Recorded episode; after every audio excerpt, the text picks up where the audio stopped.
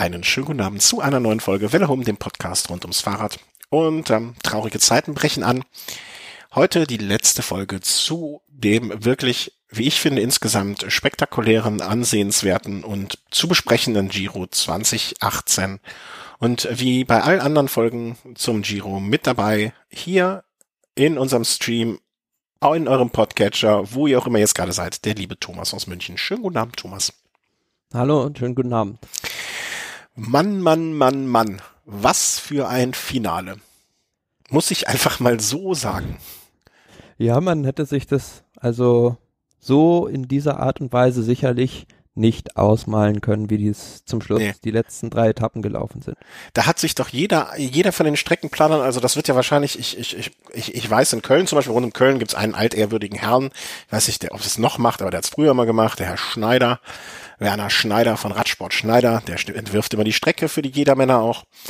Und ähm, wenn ich stelle mir jetzt gerade vor, dass so drei, vier ältere Herren in Italien die Strecke entworfen haben, vielleicht sind es auch jüngere Herren, vielleicht ist, vielleicht wäre es auch schön, wenn eine Dame dabei wäre.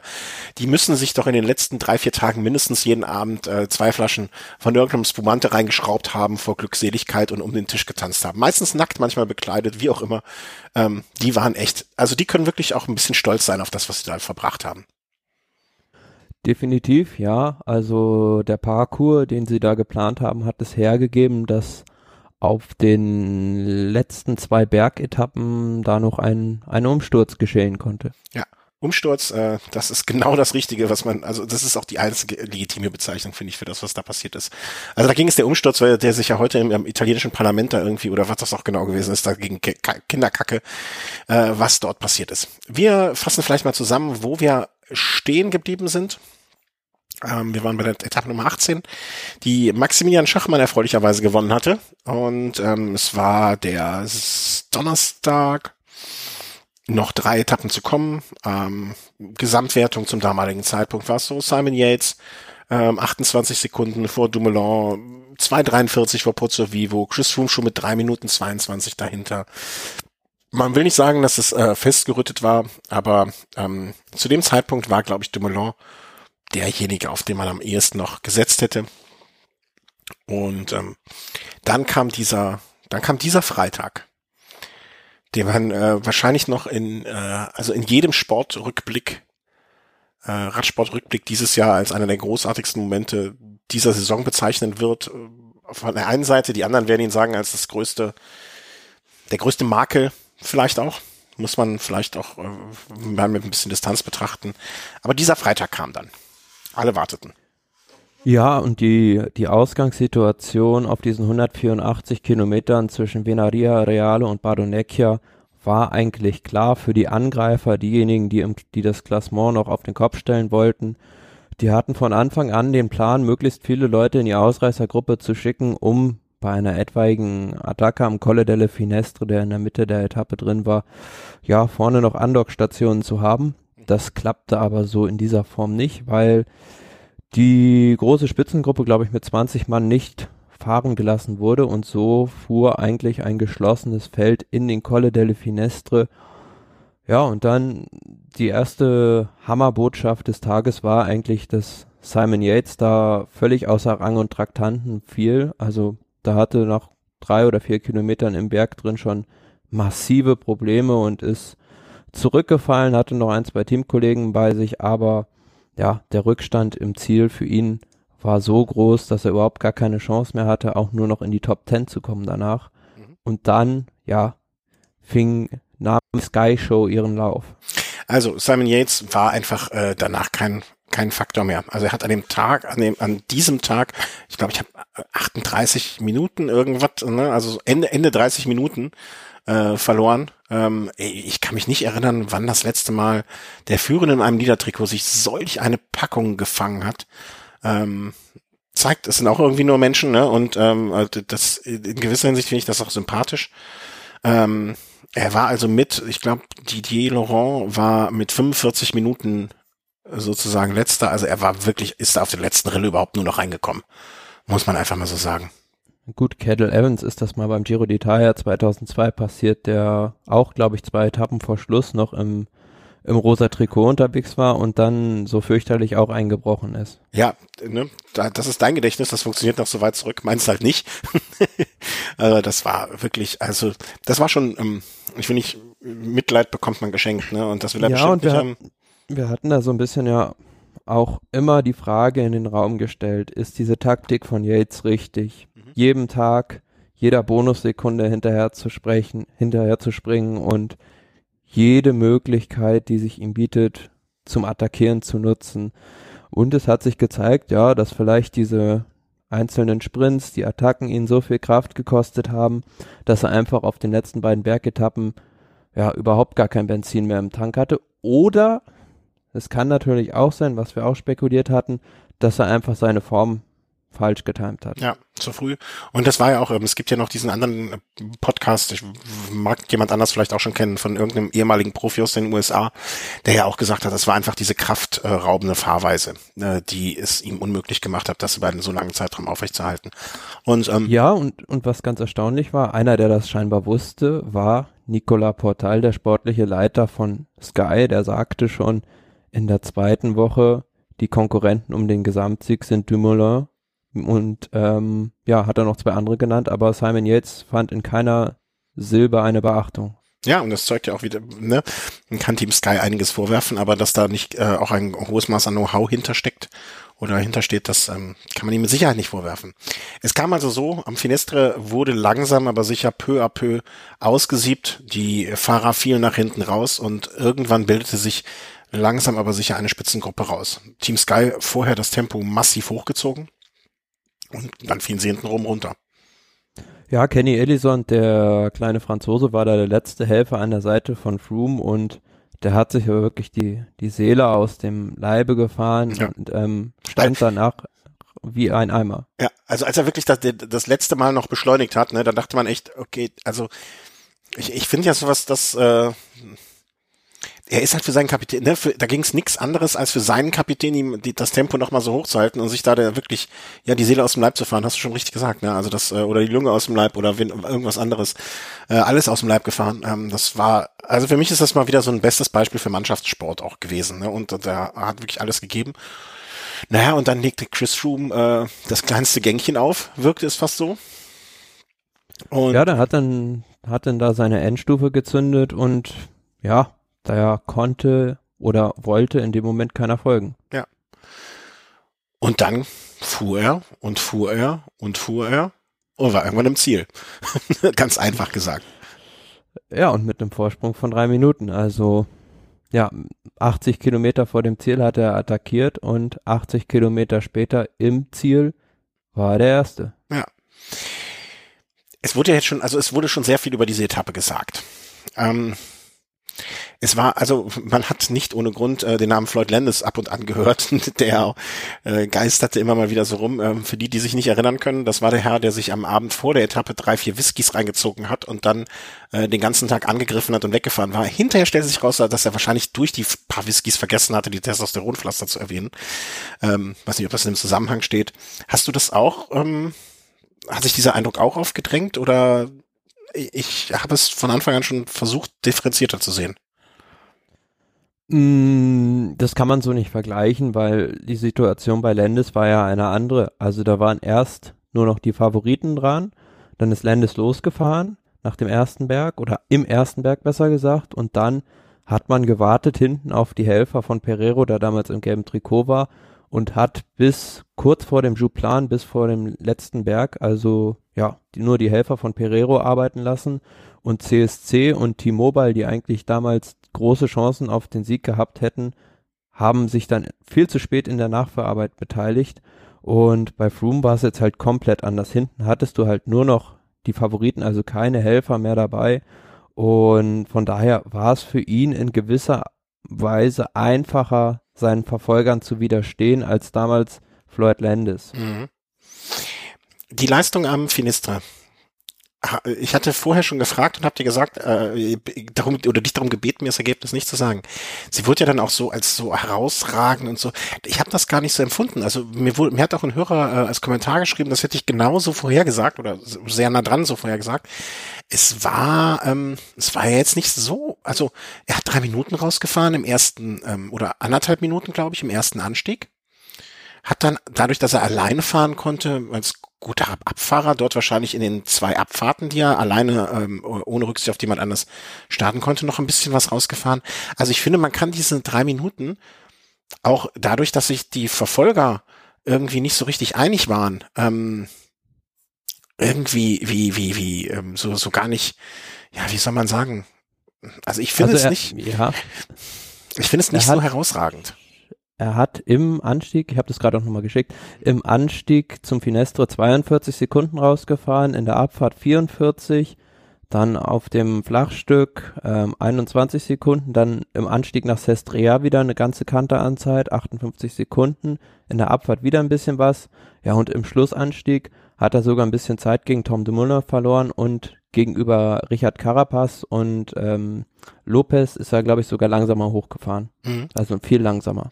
Also so richtig, das war jetzt keine aus übermenschliche Leistung. Ich meinte eigentlich ganz was anderes. Ähm, du weißt nicht, ob du so eine Zahl auch irgendwo gefunden hattest. Du meinst in Relation zu den vorigen Austragungen des Giro d'Italia, die über den Finestre gefahren sind. Danke, wortwörtlich so.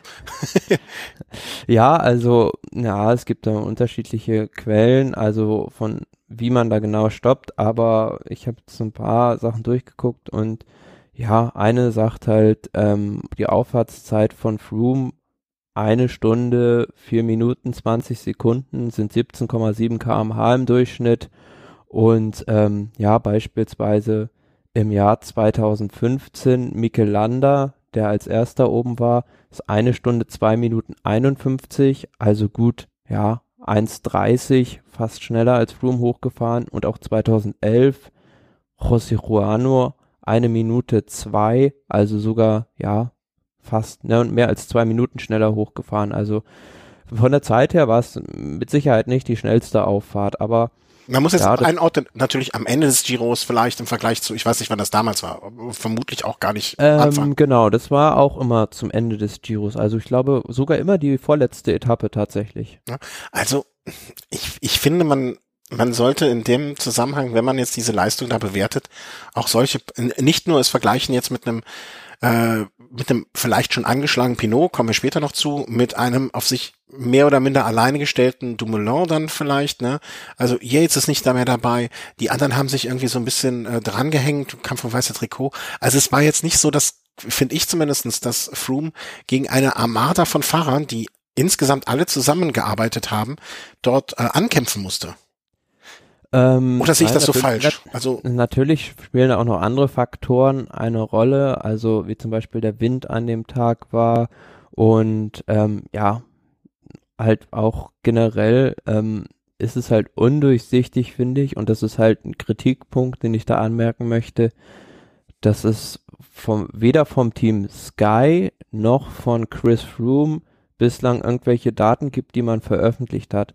Also man kann zum Beispiel gucken auf dem ähm, Strava-Profil von Chris Froome, da ist er jetzt, glaube ich, seit Anfang des Jahres irgendwie inaktiv. Also er veröffentlicht da gar nichts mehr. Während ja zum Beispiel andere Fahrer, die sind da wesentlich aktiver und geben ihre, ihre Daten preis. Und ähm, es gibt jetzt auch noch nicht, also ich habe jetzt noch niemanden gesehen, der jetzt oder keine Hochrechnung für die Wattzahlen, die Froome da mhm. gefahren hat. Aber wenn man beispielsweise diese Seite Chronos Watts, was ein ganz guter Anhaltspunkt ist, zur Hand nimmt und man mal so die Langzeitleistung von Chris Froome über einen Zeitraum beispielsweise, ja, von so langen Anstiegen wie 40 Minuten beispielsweise zur Hand nimmt, da ist ja 2015 seine stärkste Leistung eigentlich La Pierre Saint-Martin bei der Tour de France 6,03 Watt pro Kilogramm über 40 Minuten gefahren. Jetzt muss man nochmal überlegen, das Ganze ist 30 Minuten länger ungefähr. Ja, und wenn man jetzt also hinterher dann das ausrechnen würde und in einen Bereich kommen würde von, sagen wir jetzt mal so über sechs 6 Watt pro Kilogramm, dann, dann würde es mir schon irgendwo, ja, ich will nicht sagen Spanisch vorkommen, aber im Bereich verdächtig. Ich nehme mal das äh, Beispiel zur Hand ähm, von Vincenzo Nibali, der 2014 nach Otakam ähm, um die, glaube ich, auch 6,2 Watt pro Kilogramm gefahren ist, über 45 Minuten und dessen Leistung ist eigentlich auch schon im Bereich verdächtig einzustufen. Also es gibt ja bei diesem Kronos Watts diese, diese Einstufung ähm, zwischen menschlich, verdächtig, mirakulös und mutant. ja. ja, und aber ich finde, nee. das ist äh, das ist wirklich so ein ganz guter Anhaltspunkt. Man sollte das natürlich nicht alles für bare Münze nehmen, aber ähm, wenn man wenn man sich die, ähm, da kann man auch die einzelnen Fahrer, die Leistung der einzelnen Fahrer einzeln auswählen. Und wenn man sich das so ein bisschen die Daten zu Gemüte führt, das alles so ein bisschen vergleicht und einordnet, dann fällt so ein Ausreißer da wirklich schnell auf. Und da finde ich es jetzt halt extrem schade, dass man weder vom Team Sky noch von Chris Froome irgendwelche Powerdaten veröffentlicht mhm. hat. Das, was natürlich von WLAN die ganze Zeit da am Fernsehschirm eingeblendet waren, das waren konstant 350 Watt, aber das kann niemals so stimmen, weil er tritt ja nicht die ganze Zeit in der Abfahrt 350 Watt. Naja, klar, das ist Peanut, also das ist Show, Showzahlen. Ähm, ja, ähm, ich kann das einerseits verstehen, andererseits äh, ist jetzt ich, ich behaupte einfach mal, dass Chris Froome sich auch ein bisschen mit solchen Daten, solchen Angaben, solchen ähm, Preisgaben ähm, sehr, sehr vorsichtig verhält, auf, einfach aufgrund der Tatsache, dass es ja im Prinzip ein schwebendes Verfahren gegen ihn gibt. Und ähm, klar, wenn andere Fahrer das geben und so solche Informationen preisgeben, vielleicht ist das aber auch, ähm, ich kann das sehr gut verstehen lassen. Das, also andersrum, ähm, ich würde als jemand, der ganz, ganz vorne da mitfährt äh, und, und vielleicht auch gezielt sich auf eine dritte Woche vorbereitet oder so, ich würde auch meine Daten nicht unbedingt jedem äh, Konkurrenten da so in die Hand spielen. Ja, aber da, zumindest nach der Beendigung des Giro d'Italia kannst du das ja das ohne stimmt. Bedenken irgendwie machen, ja. Und auch da gab's also auf beispielsweise in den sozialen Netzwerken viele Leute, die sich beim Team Sky gemeldet haben und nach Daten gefragt haben, aber da kommt einfach nichts. Mhm. Und das ist für mich so, ja, wie bei vielen Sachen bei Sky, mh, hm, wenig Transparenz und lässt vermuten oder sie könnten es ja selber ersticken, dass man irgendwo irgendwo was zu verbergen hat. Also ich weiß nicht. Ja, das stimmt schon. Äh, einerseits gebe ich dir recht, hm, andererseits, ich, solange niemand gezwungen wird, das rauszugeben, finde ich, kann man ihm auch keinen Strick ausdrehen, dass es nicht tut. Ja, also klar, man kann ihm sagen, man kann dem Team vorwerfen und sagen, pass auf, andere haben das anders. Äh, was meint ihr denn dazu? Welchen Grund gibt's dafür? Ne, die könnten ja einfach auch dann sagen, pass mal auf, nö, äh, das ist unser Betriebsgeheimnis sozusagen. Wenn äh, sie das wenigstens sagen würden, ja, genau. aber sie sagen einfach nichts. Ja, ja, das ist natürlich. Ähm, ja, aber ich finde jetzt zumindestens die Zahlen ähm, äh, sind jetzt so, dass man nicht unbedingt daraus schließen, also ne, dann wenn wenn es jetzt problematisch wäre oder ist, dann wäre das auch zu anderen Zeitpunkten von anderen Fahrern problematisch gewesen. War es wahrscheinlich auch. Ja, und zu, zu, zumal, also im Schlussanstieg drin, zu den Zahlen kann man vielleicht noch sagen, da habe ich vorhin irgendwo gelesen, ja, sind sie gut eine Minute oder anderthalb sogar langsamer gefahren als 2013 Nibali und Sant'Ambrogio. Also, aber dazu muss man natürlich auch sagen, es war damals eine ganz andere Etappenkonstellation. Mhm. Ja.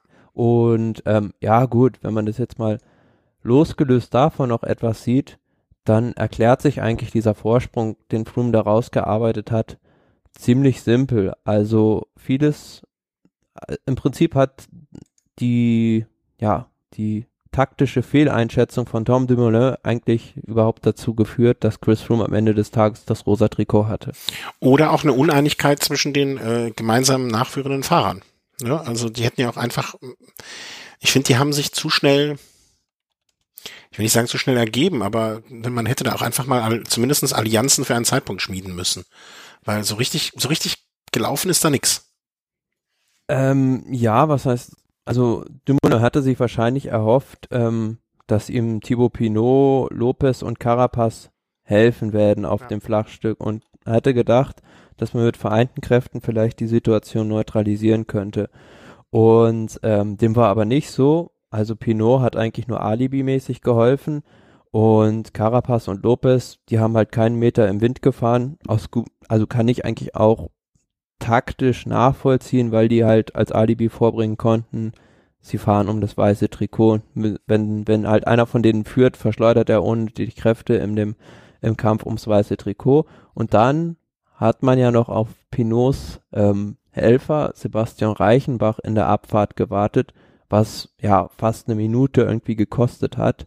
Und kleine Übersetzungsaufgabe für dich, ja. was Tom Müller gesagt hat, die Plogmat von Pinot dahlte als in Oma. Also, was? Das was? Nochmal? Langsam nochmal deutlich. Ich, ich habe ich hab einen Moment gebraucht, bis ich verstanden habe, welche Sprache das ist. Die Plogmat von Pinot dahlte als in Oma. Also der, die, also älter als eine Oma, äh, habe ich verstanden, aber das davor leider nicht. Vielleicht müsste ich dafür ja, sehen. Ja, also so ähm, übersetzt hat er gesagt, der, der Reichenbach ist abgefahren wie eine alte Oma. Also hat sich da sehr, sehr deutlich drüber beschwert, dass, ähm, also der wirklich da wie eine, hat man ja auch im Fernsehen gesehen, der ist runtergefahren. Einfach sehr vorsichtig, sehr zurückhaltend, sehr, sehr vorsichtig, konservativ. Über, überhaupt nicht auf dem Niveau der anderen und das hat dieser Gruppe halt viel, viel Zeit gekostet. Von 40 Sekunden auf dem Gipfel waren es, glaube ich, waren es dann nach der Abfahrt plötzlich fast zwei Minuten und ja, aber weißt du, das sind auch, das sind auch so Sachen, ne? Das sind wieder 44 Sekunden, die er rausgefahren hat, ohne dass er wirklich was dafür getan hat, im Grunde genommen, ne? Genau, ja. Und so hat und sich das, das, das Eichhörnchen mühsam, aber redlich ernährt. Genau, da hätte halt Tom Dumoulin, das hat er hinterher auch zugegeben, besser daran getan, ähm, selbst zu fahren oder nicht auf, hat ja auch gesagt, er hat im Anstieg dann noch auf Pinot halt Rücksicht genommen. Aber was will er mit einem Pinot, der gemeinhin als unter den Klassementsfahrern nicht guter Abfahrer gilt in der Abfahrt. Mhm. Und bei den anderen beiden hätte man sich wahrscheinlich da hinten im Auto bei Sunweb auch schon denken können, dass die wahrscheinlich keinen Meter mitfühlen. Ja, vielleicht also ich denke, er, er, er, hätte da auch wahrscheinlich die Kräfte gehabt, um im Anstieg zumindest sich von denen noch zu lösen. Und dann wäre das Ganze, denke ich, auch ganz anders ausgegangen. Aber auch ein, ich finde auch ein Tom Dumoulin ist ja noch äh, in einem Alter, wo man durchaus solche, aus solchen Fehlern lernen kann. Ne? Also passiert ihm vielleicht beim nächsten Mal auch nicht mehr. Ähm, ja gut, er hat da schon einmal diesen, ja, wie soll ich sagen, ich will es ihm nicht wirklich in die Schuhe schieben, aber bei der Spanien-Rundfahrt, als er einen Tag vor Schluss noch aus dem roten Trikot gefahren wurde, ja, da fehlten ihm auch so 80 Meter an einer Kuppe und dann waren es dann halt drei oder vier Minuten Rückstand im Ziel. Und von daher ist er da in der Hinsicht ein gebrandmarktes Kind. Aber auch da wieder, weißt du, wenn ein, ein ich, ohne ihn zu kennen, ich habe nämlich noch kein Wort mit ihm unterhalten, aber zumindest erweckt es ja mehr als mehr als offensichtlich den Anschein, dass Froome vielleicht auch nicht der gewiefteste Taktiker auf dem Rad ist. Ja, aber dann gehört halt auch das Team dahinter dazu. Ne? Dann, dann, dann muss vielleicht doch mal der sportliche Leiter sagen, Tom, fahr, warte nicht, fahr. Ne? So wie sie es einem Froome wahrscheinlich auch dann immer gesagt haben oder abgedatet haben und sagen, pass auf Jungs, jetzt gleich, äh, jetzt gleich geht's los. Christian Knees hat ja auch irgendwo in einem Interview, das ich gelesen habe, gesagt, ähm, auf die Frage, ob das so geplant war, ähm, das war spon ich glaube spontan geplant oder so war, war irgendwie wie die Formulierung. Ähm, also so nach dem Motto, äh, also irgendwie war schon so irgendwas, aber dann zu dem Zeitpunkt vielleicht noch nicht so genau.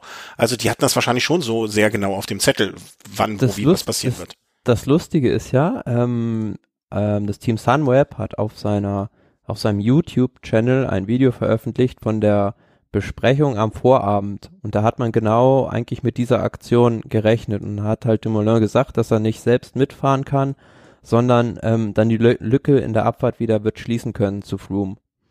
Aber also man wusste, man wusste da am Vorabend schon genau, was, was Sky plant, sozusagen, oder hat damit gerechnet. Aber wie kann man denn? Also man, also selbst wenn du, wenn, wenn du mir jetzt, äh, pass auf, wenn wir jetzt am Abend vorher, haben wir, wir haben ja drüber gesprochen, ne? Also wir saßen ja genauso da wie die Jungs eigentlich, ne? Und als ich dir dann gesagt habe, pass auf, Chris Room attackiert vielleicht Finestre, fährt dann schnell steil, ah, gut bergab, kann ungestört und holt was Zeit raus. Und hättest du mir gesagt, nee, das auf der Tom Dumoulin fährt zwar nicht mit, Ne? Der, der kassiert seine 20, 30 Sekunden vielleicht, aber schließt dann in der Abfahrt wieder zu, zu macht, das, macht das Loch wieder zu. Dann hätte ich jetzt, ähm, wenn ich ein bisschen mehr Wissen hätte, als ich hätte, habe, hätte ich mir gedacht, okay, Pinot kein guter Abfahrer. Die anderen zwei gehen jetzt auch nicht rein. Wieso sollte Dumoulin das zufahren? Wieso sollte der das schaffen? Und das müssen die doch auch, also die sind ja jetzt auch keine Vollpfosten da bei Team Sunweb. Oder doch, Fragezeichen. Man hat es ja auch so besprochen halt, dass er das in der Abfahrt dann wahrscheinlich wieder zufährt, aber wahrscheinlich hat Tom Dumoulin selbst in der Rennsituation für einen Moment anders entschieden oder anders gedacht, dass es besser ist, mit den anderen auf dem Flachen da sozusagen die Lücke wieder zuzuschonen, äh, zuzufahren und es halt kraftschonender ist. Aber er hat dann wahrscheinlich in dem Moment ja einfach falsch überlegt oder nicht ins Kalkül gezogen, dass die anderen beiden, Carapaz und Lopez, eigentlich nur wie Bremsklötze hinten an der Gruppe dranhängen. Glaubst du denn, er hätte, wenn er jetzt, ähm, wenn er oben an der, äh, am Finistre direkt, direkt Knallgas runtergefahren wäre, hätte die 40 Sekunden aufgeholt? Ähm, ich glaube, zum einen ähm, hätte er wahrscheinlich noch was im Tank gehabt, um sich am Finestre vom Rest abzusetzen und dann wären es halt 40 Sekunden gewesen und auf dem wäre vielleicht nicht ganz dran gewesen, aber es wären dann niemals diese drei Minuten geworden, mit denen Froome eigentlich quasi schon in den Schlussanstieg gegangen ist. Aber guck mal, Froome hat am Finistre 42 Sekunden rausgefahren. Hat dann in der Abfahrt vom Finistre 44 Sekunden rausgefahren. Das heißt, äh, in der Summe, das kann sogar ich rechnen, 1,26. Sagen wir mal, dann wäre ähm, äh, Dumoulin hätte oben am Finistre noch was rausgeholt, sagen wir mal von den 1,26 hätte er 26 Sekunden sich noch erfahren. Ja? Nur mal reines, reines Gedankenspiel. Dann wäre er trotzdem mit einer Minute Rückstand am Finestre unten angekommen. Und dann hätte er alleine gesessen, zwischen Froome vorne, er alleine und äh, dann Nee, dann wäre er, also da hätte er gar nichts in der Abfahrt verloren. Also dann hätte er wahrscheinlich 20, 30 Sekunden Rückstand gehabt nach der, nach der Abfahrt, weil er hat ja im Anstieg gut 40 Sekunden verloren, mhm. mit denen er oben ankam. Und mhm. ich hätte ja gedacht, dass er sich sonst eher von den anderen noch im Anstieg absetzt. Hm, ich weiß nicht, ob ich dich jetzt nicht verstanden habe oder du mich nicht. Okay, pass auf. Folgendes Szenario. Ja, also Froome attackiert. Mhm. Ja. Ähm, holt auf, ähm, holt insgesamt 42 Sekunden im Finestre raus. Ja? Mhm. Sagen wir mal die Gruppe hinten. Das ist ja die Gruppe, auf die er 42 Sekunden rausgeholt hat. Ja? Tom Dumoulin hätte irgendwann kurz vor Kuppe noch attackiert und hätte, sagen wir mal, sich genau in der Mitte zwischen den beiden Gruppen bewegt. Ja. ja. Dann hätte, hätte also Froome oben 42 Sekunden auf die Gruppe gehabt und 21 Sekunden auf Tom Dumoulin. Hm? So. Mhm. In der Abfahrt hat Froome dann ja wieder 44 Sekunden auf die Gruppe noch zusätzlich rausgefahren dass er so mit ja. 1,26 unten auf die Gruppe gewesen wäre.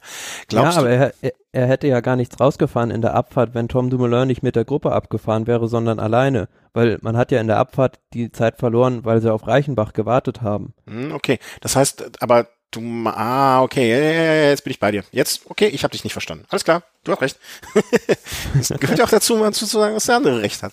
Okay, ja, es ist jetzt zwar sehr theoretisch gespielt, aber ich, hm. ich denke niemals, dass diese drei Minuten dann zustande gekommen wären. Und nee, es wär, die werden wahrscheinlich mit 30 Sekunden Abstand, also ich, jetzt mal auch wieder reine Spekulation, ne?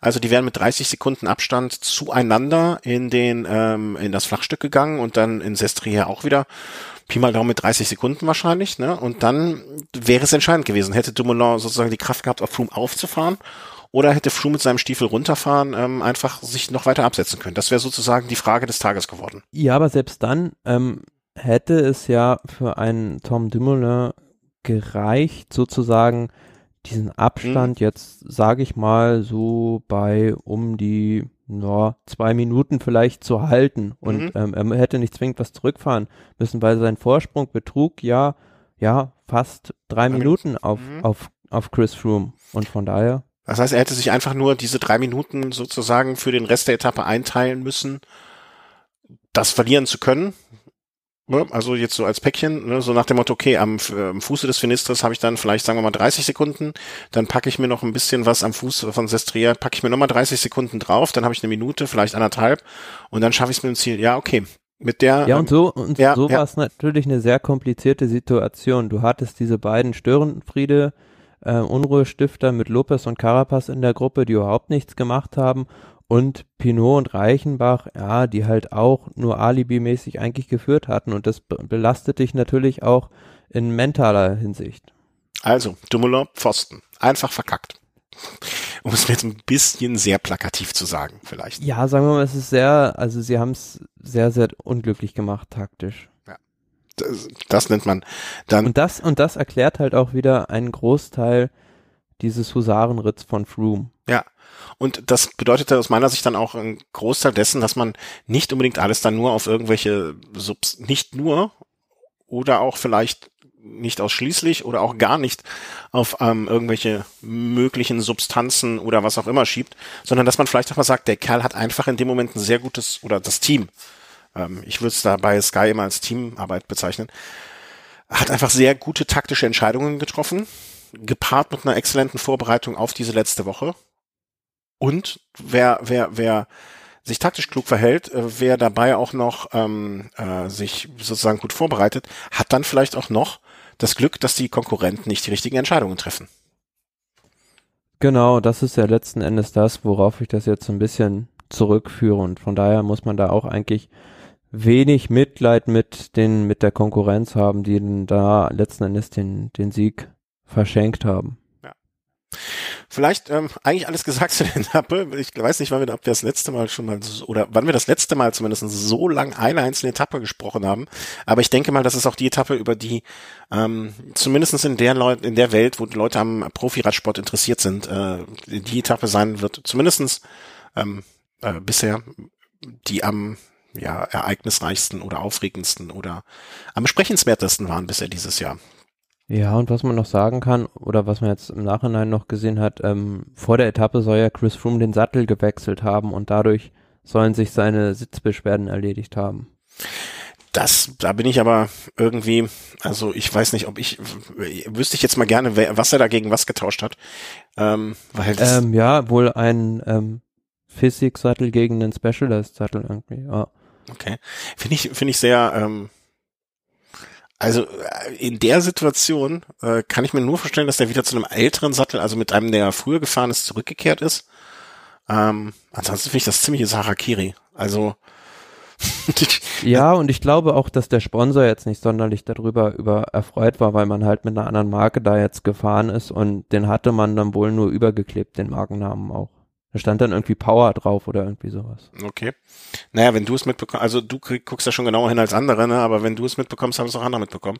Ich, ich finde es nur deswegen ähm, kurios, weil ich habe selber vor kurzem den Sattel gewechselt ähm, auf, auf, und äh, ich wurde vermessen, also was heißt, ich wurde vermessen, das ist jetzt nichts, äh, keine, keine Raketenkunst, aber mir wurde sozusagen ein Sattel nahegelegt aufgrund von Messdaten und den habe ich dran gemacht, wo man ja eigentlich dann auch denkt, dass da steckt ja zumindest was hinter. Und äh, das war auf der ersten nur das komplette Fiasko.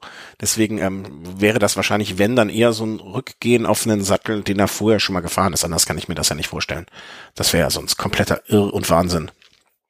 Ähm, sowas während einer Grand Tour, während der entscheidenden Etappe zu machen. Huiuiui. Ähm, aber ja, nun ja.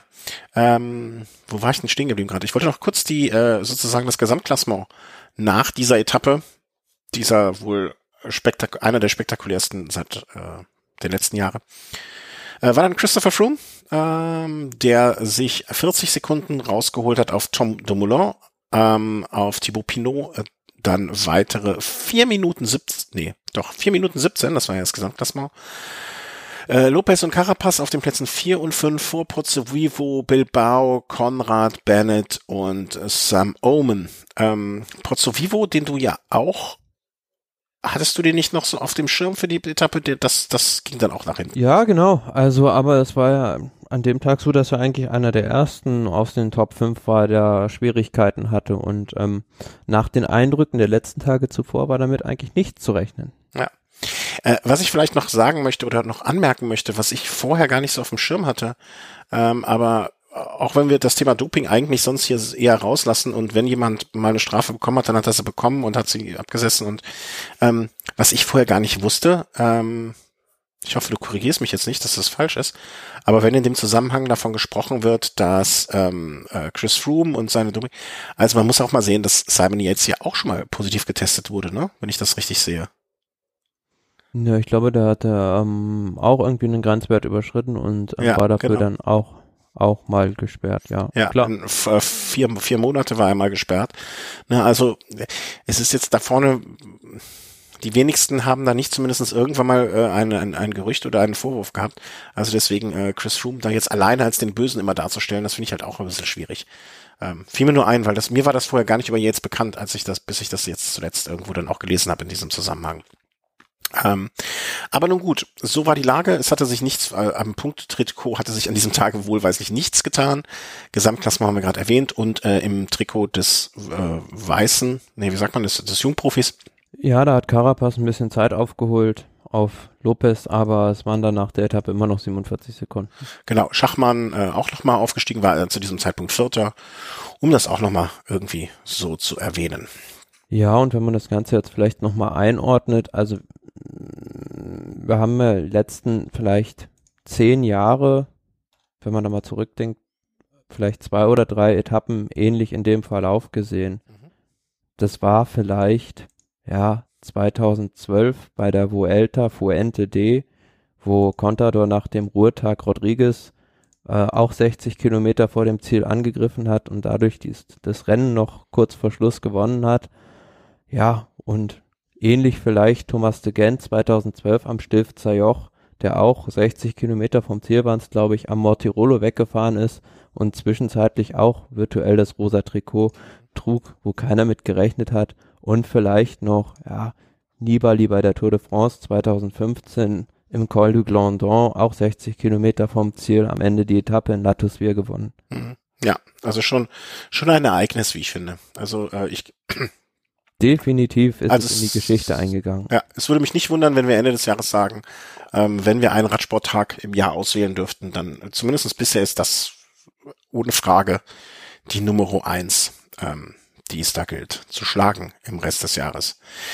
Wie immer nach so einem Tag ähm, ist es dann natürlich am nächsten Tag A für die Fahrer erstmal schwierig, äh, wieder in Tritt zu kommen, äh, aber auch B im Vergleich dazu ähm, äh, nochmal, ne, also so, so eine Etappe hinzulegen. Ähm, deswegen kommen wir jetzt zur Etappe Nummer 20, die letzte Etappe, wo dann noch etwas hätte passieren können.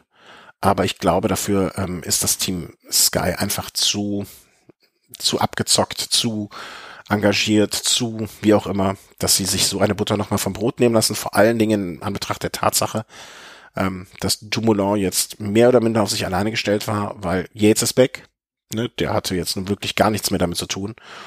Und ähm, ja, Dumoulin war noch da, Lopez und Carapaz waren mit ihrem eigenen äh, eigenen Auseinandersetzung beschäftigt sozusagen. Ähm, und Pinot äh, war an diesem Tage am Ende äh, war er noch angetreten überhaupt oder ist er dann rausgegangen? Ich weiß es gar nicht mehr. Äh, ja, er ist, ist noch angetreten, angetreten aber, aber, im vorletzten, also im zweitletzten Berg, ja, ist er halt rausgefallen und dem ist es genauso ergangen wie am Vortag Yates. Der hat dann zwischendurch dann auch irgendwie zehn Minuten Rückstand gehabt und hatte noch alle Teamkollegen bei sich, ist sogar noch, glaube ich, zu Ende gefahren. Ja, und dann am nächsten Tag aber nicht mehr angetreten, weil er da warten musste halt ins Krankenhaus mit einer Lungenentzündung und auch totalem Erschöpfungszustand. Ja. Also über, überraschend aber, dass er dann am Vortag noch in der, in der, in der Spitzengruppe ja. mit der, in der, mit Dumoulin mitgefahren ist. Ja, klar. Also das. Aber ich weiß nicht, ob dir das aufgefallen ist während des Giros, wenn du mal so ein bisschen bei den Interviews drauf geachtet hast, wie viele Fahrer da ganz intensiv am Husten waren ständig. Mhm. Pozzovivo, Pinot, auch bei Chris Froome hat man es öfter gesehen, also. Ähm, vielleicht, es, es, es, klingt jetzt ein bisschen teuflisch fast, was ich da sage, aber vielleicht sind die alle ein bisschen vorsichtiger mit ihren Achtmal-Sprays geworden.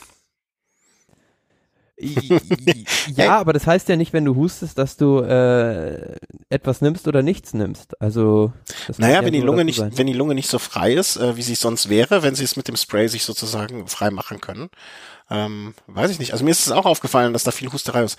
Ich dachte in, de, in dem Moment vielleicht, ne, es, es war jetzt in, in, den letzten Tagen, weil vielleicht auch wegen der Höhe, ne, also dass die Interviews dann in, in Zielnähe aufgenommen wurden, ähm, weil schlechtes Wetter war jetzt nur selten, also dass da jetzt irgendwie so massive Krankheiten grassiert hätten, kann ich mir nicht wirklich vorstellen.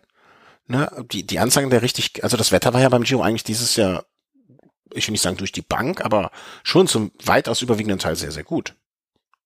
Ja, doch, schon. Ja, Aber, also wenn man das ähm, jetzt mit anderen, anderen Austragungen, wo sie, wie gesagt, im Schnee hochgefahren sind, vergleicht. Mhm, und da kann man, ja, aber daran kann man auch vielleicht schon sehen, dass das dann doch eine enorme Belastung für den Körper ist und dass das wahrscheinlich auch mit diesen ganzen mm, vielen Ausnahmegenehmigungen nicht weit hergeholt ist. Ja, ja, total. Ne, und äh, dass das, also ich finde es auch, schön ist jetzt das falsche Wort, aber ich finde es auch in gewisser Hinsicht beruhigend, dass so etwas dann passiert. Ne? Also dass die Leute auch sehen, okay, der, der ist jetzt nicht nur an die Grenze ran, sondern der ist auch rübergegangen und ähm, dann passiert auch sowas. Ne? Also Man könnte es auch andersrum natürlich verargumentieren, so nach dem Motto, ey, die, die gehen so, die sind in der Lage, über Grenzen so weit hinauszugehen. Und das kann ja auch nicht, der, also der Körper ist ja auch nur in gewisser Weise in der Lage, bis zu einer gewissen Grenze zu gehen. Ne? Wer weiß, was die gemacht haben, um darüber hinauszukommen. Ja, und wenn man das jetzt mal vergleicht mit dem Radsport von vor zehn Jahren, wo wir immer Le Cyclisme de deux Vitesse, also den Radsport der zwei Geschwindigkeiten immer noch genannt hatten. Ja, da hatten wir, habe ich, kann ich mich nicht dran erinnern, dass mal zwei aus den Top 5 bei einer Grand Tour am Ende noch so eingebrochen sind. Ja, das ist, wie gesagt, das sind für mich alles im Prinzip Indizien, dass es besser geworden ist, ist das das Richtige ja, und geworden, du, aber anders, dass es sich verändert hat, dass es eine Veränderung gab. Du, du siehst ja beispielsweise auch bei einem Fahrer wie ähm, Rohan Dennis, der ist am, an den letzten beiden schweren Bergetappen, ist der auf der Etappe, die Froome gewonnen hat, ist er acht, ist er sechs Plätze nach unten gerutscht und dann waren es auf der nächsten Etappe, glaube ich, nochmal vier oder fünf. Also der ist da auch noch ziemlich schwer eingebrochen. Mhm. Ja. Ja, das sind alles für mich auch so Indizien, die mich eigentlich hoffnungsfroh werden lassen, dass es, dass sich was verändert hat. Ja, und einer, der, der an dem Tag freie Fahrt hatte, weil sein Chef Simon Yates im Gesamtklassement keine Rolle mehr spielte, das war halt Mikkel Nieve, ja. Also da hat man wieder gesehen, was das eigentlich für ein klasse Helfer und klasse Bergfahrer ist. Wenn er mal auf eigene Kappe fahren darf, war da in der Spitzengruppe drin, unter anderem mit Chicone und Großschartner. Ja, und die hatten alle hatten alle nicht das, äh, nicht die Kraft oder nicht mehr die Form, um mit ihm mitzufahren. Er hat sich am vorletzten Anstieg aus dem Staub gemacht und bis ins Ziel, ja, mit zwei Minuten Vorsprung dann angekommen. Ja, das war irgendwie auch so eine sehr dankbare Etappe für solche Leute. Ne? Also einfach mal bis jetzt, ne? also ich will nicht sagen, dass sie sich bis jetzt geschont hätten in den Tagen davor, aber so nach dem Motto, Robert Kresing hat man jetzt auch nicht übertrieben viel gesehen, ich zumindest nicht ne, der dann vielleicht dann nochmal hätte mitfahren können, aber man hat den zweiten Platz dann gemacht. Ne? Also so, ähm, ich will nicht sagen, die, die Verlo Verlierer des Giros konnten sich da mal präsentieren, aber so die Leute aus der zweiten Reihe, die einfach äh, an dem Tag noch ein paar Körner mehr übrig hatten als die anderen. Ja, und es war sogar der fünfte Etappensieg für das Team Mitchelton Scott. Also die drei durch Yates, der eine durch Chavez und ähm, der halt noch durch Nieve. Also durch die Bank muss man eigentlich sagen, also sie können mit ihrem Giro d'Italia vollkommen zufrieden sein. Ja, ist natürlich ähm, letzten Endes rückblickend immer wird es ein bisschen darauf festgemacht, dass sie das rosa Trikot da verloren haben, aber rein von der Statistik und von den von den Preisgeldern und von den Siegen her waren die sehr, sehr erfolgreich. Man muss das ja auch immer so rumsehen. Äh, ich frage mich dann immer, hättest du dem äh, Teamchef von äh, Mitchelton gesagt vorher, äh, pass mal auf, du, ihr geht mit fünf Siegen hier raus, ähm, ist das okay? Dann hätte er wahrscheinlich gesagt, ja, machen wir. Ne? Aber man, man darf das ja nicht nur immer ähm, äh, von hinten beurteilen, sondern auch mal hätte man, wie, wie hätte man es sich vor, mit welcher Zielvorstellung ist man rangegangen? Und ähm, ich weiß nicht, ob die mit der Zielvorstellung rangegangen sind, Simon Yates gewinnt den Giro. Ne? Also deswegen glaube ich schon, dass die dann auch zufrieden sein können. Und auch ein Simon Yates wird am Ende des Tages, äh, glaube ich, insgesamt mit der ganzen Geschichte ganz versöhnlich rausgehen. Das hoffe ich zumindestens für ihn. Weil alles andere wäre auch traurig. Er hat ja großen Sport gezeigt. Ne? Also äh, vielleicht hat es am Ende nicht dazu geführt, was er sich vorgestellt hat oder zwischendurch erhofft hat. Ähm, aber großer Sport war das schon. Und äh, ich, ich, ich, er hat mir den Giro zumindestens versüßt, ist vielleicht nicht das richtige Wort, ne, aber spannend gestaltet. Und ey, mein Gott, er ist 22. in der Grand Tour geworden. Das, sind, äh, das waren doch nur 21 besser. Was im ja. Radsport nicht viel heißt. Da zählt nur der erste Platz, ne? aber nichtsdestotrotz.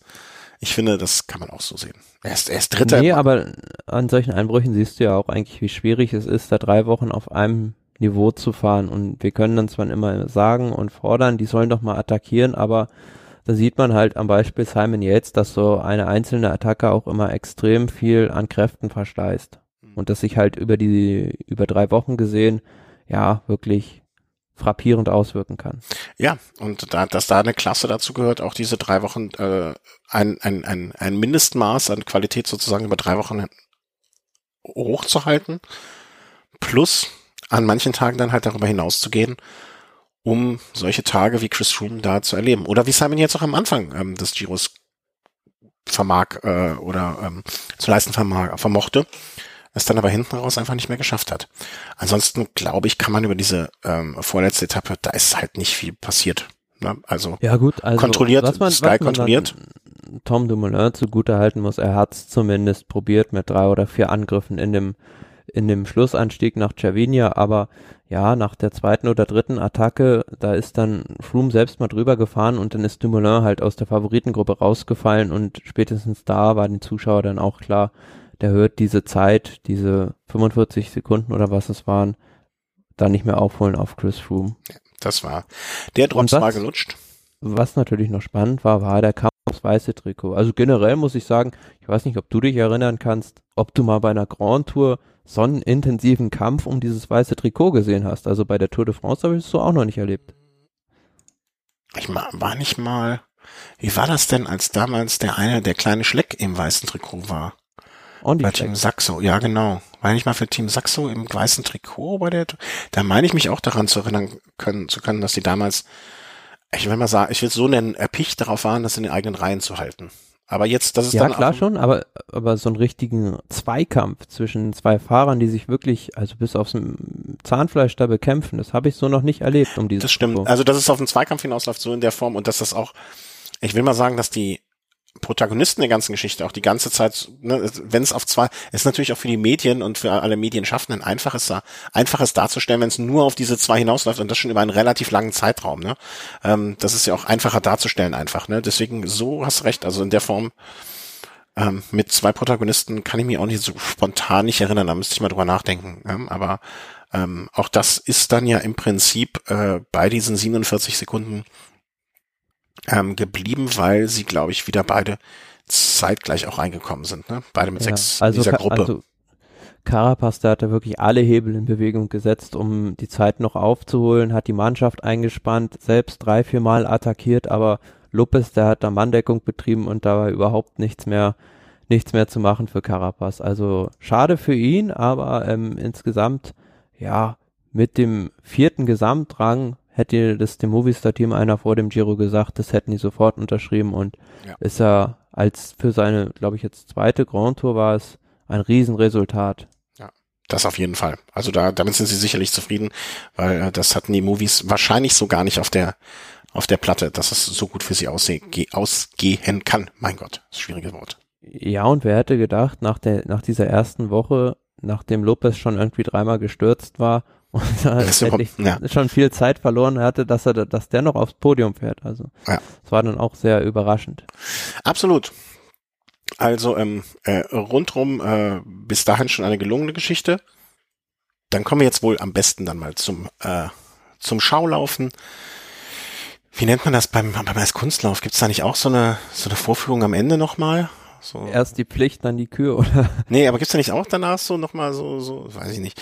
Ähm, äh, jedenfalls das, was du und der Chris als die un unsinnigste Veranstaltung überhaupt ansehen, weil man sollte ein Rennen bis zum letzten Tag fahren und ich immer sage, gönnt denen doch auch mal ihre Tour de Honneur, ähm, wie es in Frankreich zumindestens heißt.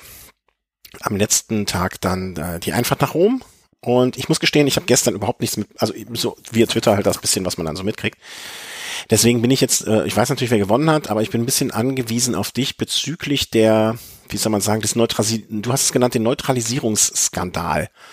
Ähm, ja, also generell muss man natürlich erstmal die Frage stellen, am vorletzten Tag einer Grand Tour zum letzten Tag noch einen Transfer von gut 700 Kilometern aus den Seealpen beziehungsweise aus den westlichen Alpen nach Rom. Ob das unbedingt so sein muss, da haben sich auch viele Fahrer dann drüber beschwert ähm, ob man da nicht das Finale hätte in Mailand abhalten können. Und ich glaube, wenn da jetzt noch so ein Jens Vogt vielleicht im Fahrerfeld gewesen wäre oder auch, wenn man zurückdenkt, früher an Bernard Hinault, da hätten sich das die Organisatoren sicherlich nicht erlauben können. Also mhm. das fand ich auch relativ sinnlos, da noch so einen ewigen Transfer zu machen. Aber, wie ich jetzt auch irgendwo gelesen habe, hat man scheinbar seitens des Giro-Organisators irgendwie einen drei- oder vier Jahresvertrag mit der Stadt Rom geschlossen, dass das Finale, also die letzte Etappe da jetzt immer stattfinden soll. Mhm. Aber muss gut. Man, muss man sich vielleicht dann einfach für die Zukunft äh, bessere Verträge aushandeln oder, äh, oder so etwas machen. Ja, ich finde, wie gesagt, ich habe ja mal mich mit einem Fahrer unterhalten, der ähm, schon das ist jetzt schon etwas länger her, dass er den Giro da gefahren ist. Aber der meinte auch, die Organisation der Transfers wäre teilweise ähm, im, im, im schlechteren Sinne spektakulär. ja gut, wie wir beim vorletzten Mal, glaube ich, schon besprochen hatten, waren da ja jetzt einige Teams auch immer ein bisschen privilegierter, die konnten ab und an da vielleicht mal mit einem Helikopter oder mit einem Flugzeug fliegen. Ja. Nun ja, also ich, sind die mit dem Zug gefahren oder mit den Bussen, weißt du das? Also ich vermute die, die, die, die, die meisten mit dem Bus irgendwie noch, oder? Na, ich glaube, die sind wahrscheinlich schon irgendwo vom nächsten Flughafen dann in Richtung Rom geflogen, denke ich, oder mit dem Schnellzug zumindest. Ansonsten wäre das ja kaum, kaum machbar gewesen. Ja, hoffen wir es mal für Sie. Ja, wenn du mich eine, also, nee, ich bin ja bekannt als der gemütlichste Autofahrer der Welt. Ich hätte, mich hätte zwei Tage gebraucht. Ähm, ja, also es ging gegen Rom. Äh, wo die letzte Etappe von uns, äh, wir hatten uns äh, entschieden, dass es eine Sprinter-Etappe wird und naja, wenn wir das hier so entscheiden, dann wird es halt auch gemacht. Das ist ja relativ einfach. Und äh, es ging, glaube ich, wenn ich das richtig mitbekommen habe, in Runden äh, durch, durch und um Rom rum. Ja, durch die ähm, Altstadt von Rom vorbei am Kolosseum und dann halt, ja, und durch an diesen ganzen Sehenswürdigkeiten vorbei. Und ähm, ja, dann war es halt so, ja, viele Fahrer, die haben da tatsächlich so eine Sightseeing-Tour gemacht. Also nachdem das Rennen dann nach der dritten Runde, glaube ich, ähm, von der Rennleitung aus neutralisiert wurde, weil man sich offenbar aus dem Fahrerlager beschwert hatte, dass dieser Rundkurs zu gefährlich sei, weil es ging da über Kopfsteinpflaster und war wohl teilweise auch ein bisschen rutschig, obwohl es gar nicht geregnet hatte. Ja, und dem hat die Rennleitung dann stattgegeben und somit wurden nach der dritten Runde, glaube ich, alle Zeiten eingefroren und dann war es halt so, Vorne hat sich dann eine Spitzengruppe abgesetzt und hinten die Favoriten um Chris Froome, die haben sich einfach zurückfallen lassen und sind dann mit drei, vier Minuten hinterher gedümpelt. Finde ich aber auch da in dem Fall echt, muss ich sagen, gar nicht schlimm. Also was denn, wenn es eh nicht mehr um irgendwas gibt, ne? Also man hätte vielleicht, äh, also ich finde diese Gefahr des über, ich weiß, wie gesagt, ich habe gestern nichts mitbekommen, die Gefahr des Überrundens gibt es natürlich bei sowas dann immer. Ist das passiert irgendwann mal zu irgendeinem Zeitpunkt? Äh, so einige, Fahrer, einige Fahrer wurden, glaube ich, tatsächlich überrundet, aber die Klassements-Favoriten jetzt nicht. Aber generell, man weiß ja schon vorher, also wie das da in Rom aussieht. Und dann brauche ich das ja auch nicht zu neutralisieren oder ich muss den Parcours anders legen, weil, also, weiß ich nicht, am Colle delle Finestre wird ja auch nicht plötzlich das Rennen neutralisiert, nur weil es anfängt äh, zu regnen. Also das hat sich mir jetzt überhaupt nicht erschlossen, warum das so war. Und dann auch, ja, ich finde es halt einfach relativ beschämend, dann das rosa Trikot da so spazieren zu fahren und sich die Stadt anzugucken. Ja, ich, ich verstehe deinen Punkt aber auch ich sehe die letzte Etappe einfach nicht mehr, ich, ich sehe das einfach nicht mehr als eine, einen Wettkampf, sondern das nur noch als so, ein, so, ein, so, ein, so eine Belohnung für das Ganze. Ne? Können Sie ja auch gerne, können Sie auch gerne machen, meinetwegen die ersten 30, 40 Kilometer, aber zum Schluss sollte halt schon nochmal richtig Radrennen gefahren werden. Mhm. Wurde das denn in der Spitze? Also wurde, aber ich denke doch mal, dass vorne der, der, der Kampf um den, äh, um den Etappensieg ja schon ja, ordentlich klar. ausgefahren um, um den Etappensieg ging da ja ordentlich auch die Post ab. Aber wie gesagt, hinten bei den Klassementsfahrern und ja, vor allem dieses Verhalten da von Chris Froome, das ist wirklich sehr, sehr vielen Leuten missfallen. Okay. Wie gesagt, das, äh, ich habe es nicht mitgekriegt, aber ähm, ich, ich sehe das ein bisschen entspannter. Also auch bei, wenn bei der Tour de France am Ende äh, irgendwie das, äh, das, das gelbe Trikot auf dem Champs-Élysées am Ende nochmal mit seiner Mannschaft als Letzte irgendwie da über. Ja, aber jetzt überleg dir doch mal, du stehst in Rom an der Strecke mhm. als Zuschauer mhm. und du siehst, wie die erste Gruppe kommt und dann siehst du drei Minuten dahinter die Gruppe um Chris Froome kommen und dann denkst du dir doch als Zuschauer, oh, der verliert jetzt auf der letzten Etappe noch das rosa Trikot. Nee, da würde ich nicht, also vielleicht, weil ich auch das Wissen darum habe, ne? Aber ich würde mir dann denken, ich würde, wenn ich als Zuschauer nach Rom fahren würde, um mir das Radrennen da anzugucken, ne, dann wäre das für mich eher so ein Dahinfahren, um dem Sieger zu applaudieren, dass er das geschafft hat und dass er gewonnen hat.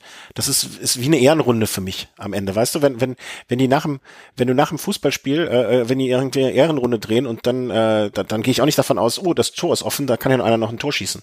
Das, das gehört für mich nicht mehr zum Rennen dazu.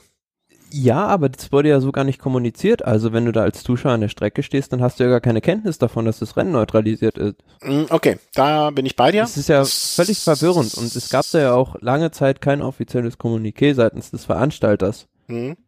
Ja, okay, das ist wieder was anderes. Das gehört natürlich dann äh, im, de, de, vom Veranstalterseite dazu, dass man das vernünftig kommuniziert und dass das jeder auch an der Rennstrecke weiß. Klar. Das, da, da also, bin ich bei dir, das ist der so Punkt. generell von der, von der Darstellung her hat sich da der Radsport wieder keinen Gefallen getan.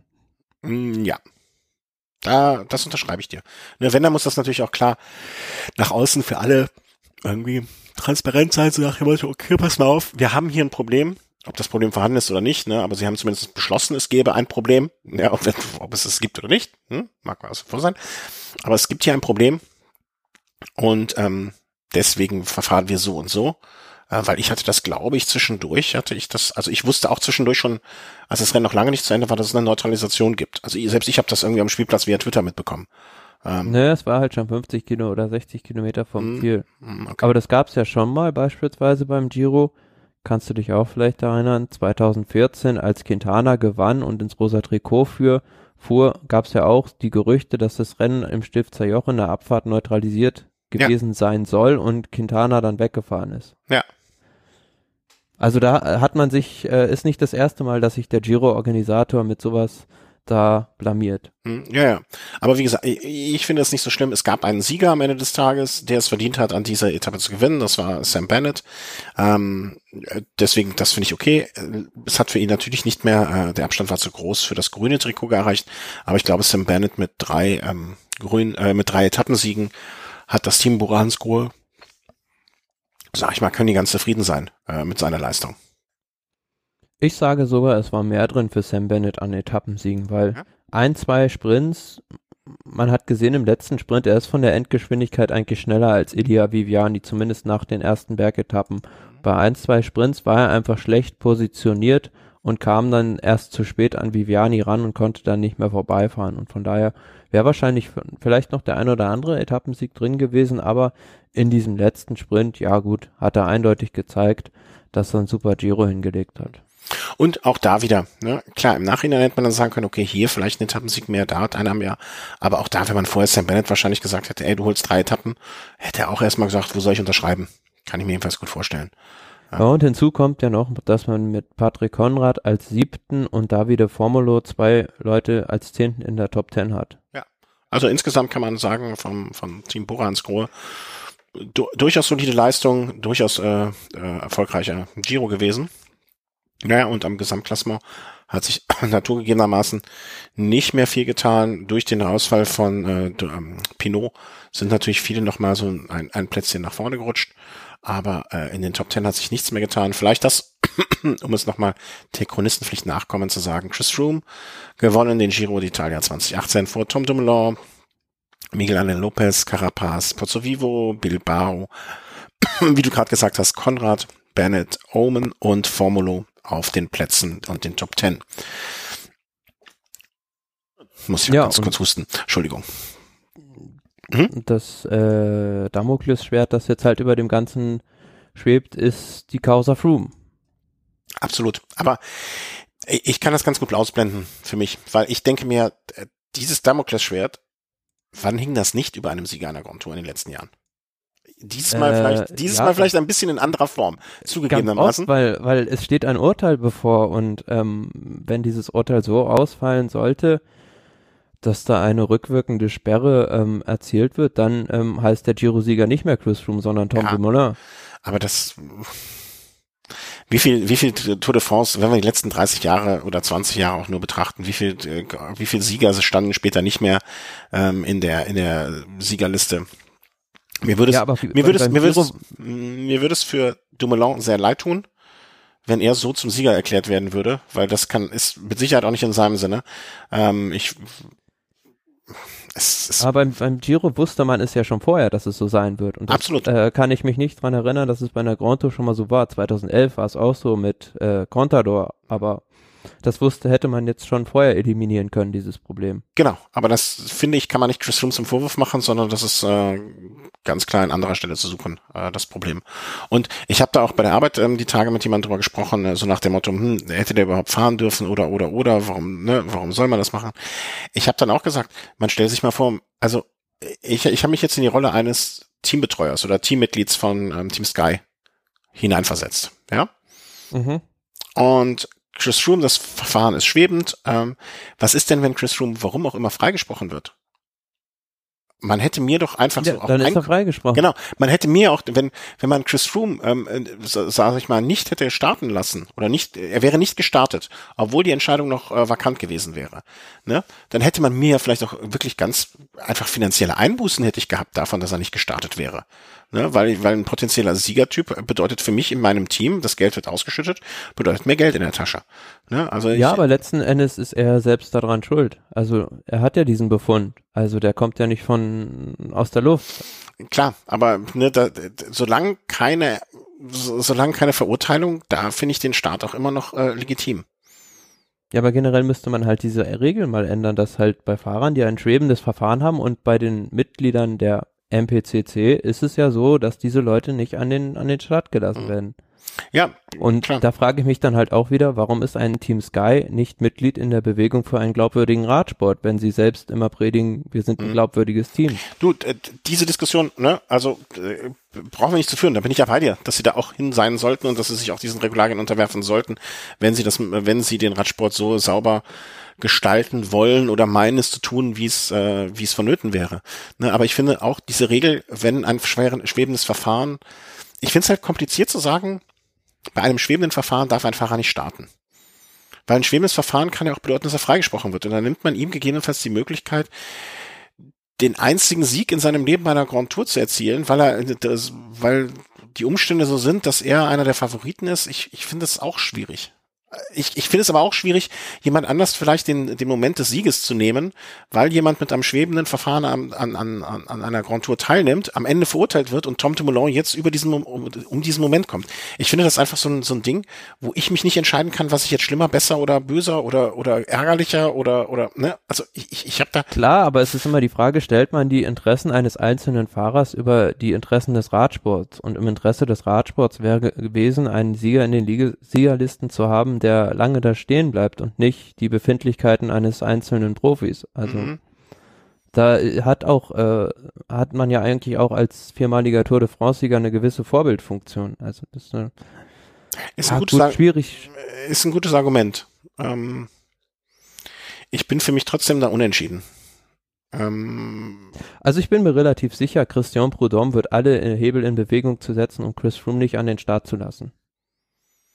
Was ist denn, wenn er, wenn, wie ist denn überhaupt, äh, klär mich mal auf, das äh, im Moment der, der, der Stand der Dinge sozusagen. Wann ist denn damit, äh, gibt es irgendwie ein Datum oder, oder ein ähm, seitens der UCI heißt es, glaube ich, hieß es zuletzt zwischen Giro d'Italia und Tour de France äh, wird man da einen Urteilsspruch fällen. Und selbst wenn, also gehen wir mal davon aus, dieser Urteilsspruch ist da, wird dieser Urteilsspruch von einer der Parteien, sprich Team Sky, Chris Froome oder aber von der WADA angefochten und der Fall geht vor den Internationalen Sportgerichtshof. 100 mhm. Prozent. Also denkst du, dass wir weiter mit einem schwimmenden Verfahren ähm, da reingehen? Ähm, es sei denn natürlich, die UCI sperrt Chris, Chris Froome. Dann wird er natürlich äh, es nicht so schnell auf die Reihe bekommen und ähm, ein Verfahren vor dem Kass erwirken. Mhm. Also ich glaube schon, wir haben ein Urteil vor der Tour de France. Und ja, selbst wenn nicht, dann, wie gesagt, ähm, dann nicht. da die ASO alle Hebel, denke ich, in Bewegung setzen, um einen, um das zu verhindern, was jetzt beim Giro d'Italia passiert ist. Ich sehe schon, wir brauchen mal einen Juristen hier. Ich kenne jemanden, der hat mal bei der CAS, CAS gearbeitet.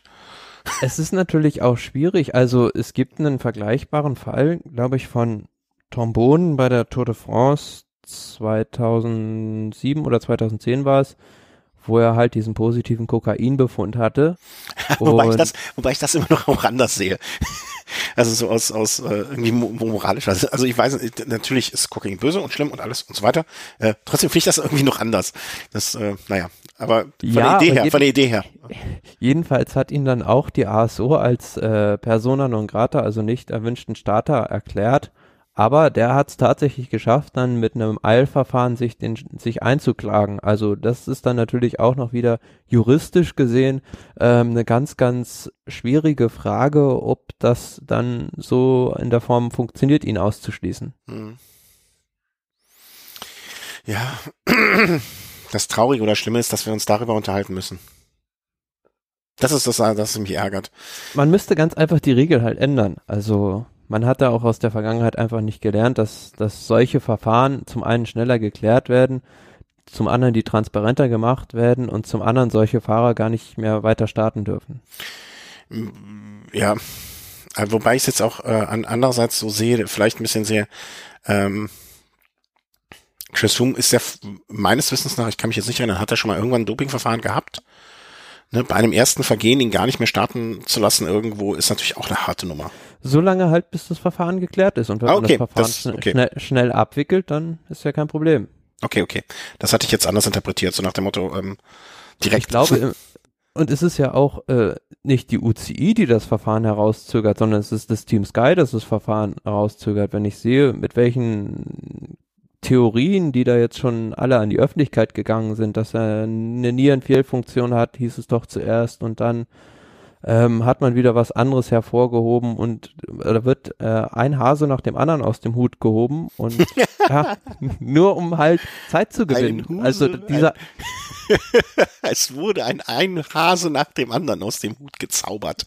Es ist eine weiße Taube nach der anderen aus dem Mantel geschlüpft. Ja, oder eine Nebelkerze nach der nächsten. Nur, also ja. für mich drängt sich dieser Eindruck auf, dass, dass man da einfach nur Zeit gewinnen will, damit Chris Froome möglichst viele Rennen noch gewinnt, bevor er gesperrt wird ich kann mir, äh, ich, ich habe das schon oft genug hier gesagt und wurde eines Besseren belehrt. Ich kann mir nicht vorstellen, dass sie so dumm sind, weil das einfach auch so dermaßen die ganze Zeit ja ihre Reputation des Teams beschädigen würde. Es gibt ja, doch einfach. ist ja sowieso schon nicht mehr vorhanden. Also ich weiß nicht, was die noch groß beschädigen ist wollen. der Ruf erst ruinierend, meinst du? Lebt es sich ganz ungeniert? Ich weiß es nicht. Ich möchte es mir nicht. Ich, ich möchte einfach nicht glauben, dass Menschen so sind. Das ist vielleicht meine naive Art. Ach, egal. Also, können wir trotzdem jetzt Chris Froome als Sieger des äh, Giros ausrufen und uns äh, und ihm gratulieren? Geht das? Mit, oh, Vielleicht laden wir einfach mal Dave Brailsford in die Sendung ein. Ja, können wir machen. Ähm, hast du die E-Mail-Adresse oder soll ich das via Twitter machen? ich glaube, dann wirst du ja von Team Sky geblockt, also blockiert. Machen die das? Doch, ist mir egal. Also damit kann also bei, bei, bei Chris Froome macht es auf jeden Fall seine Frau. Die äh, blockiert jeden Nutzer, der irgendwie einen kritischen Kommentar zu ihm äußert. Ja, eine Einladung ist jetzt kein kritischer Kommentar. Hey Chrissy, You wanna join us for, for a podcast? It's me, Christian. Bye. Ähm, nee, äh, da muss man wohl äh, einfach. Ja, also ich gratuliere Chris Room, bis ich davon, ähm, bis er verurteilt ist, erstmal zu diesem Sieg. Ich finde, die äh, Leistung am Finistre ist ähm, durchaus eine herausragende. Wie war das? Mirakulös? Nee, wie war das? Äh, die, die eine Stufe äh, sehr, sehr besonders, äh, dann äh, fragwürdig, dann mirakulös und das dritte war dann äh, ähm, Mutant. Mutant. Ich würde die unter ähm, also ich würde die noch nicht als mirakulös, dafür waren es einfach andere, die an, dem, an, an diesem Berg schon schneller hochgefahren sind. Ähm, deswegen würde ich das als eine sehr herausragende, sehr große Leistung, aber noch nicht als so dementsprechend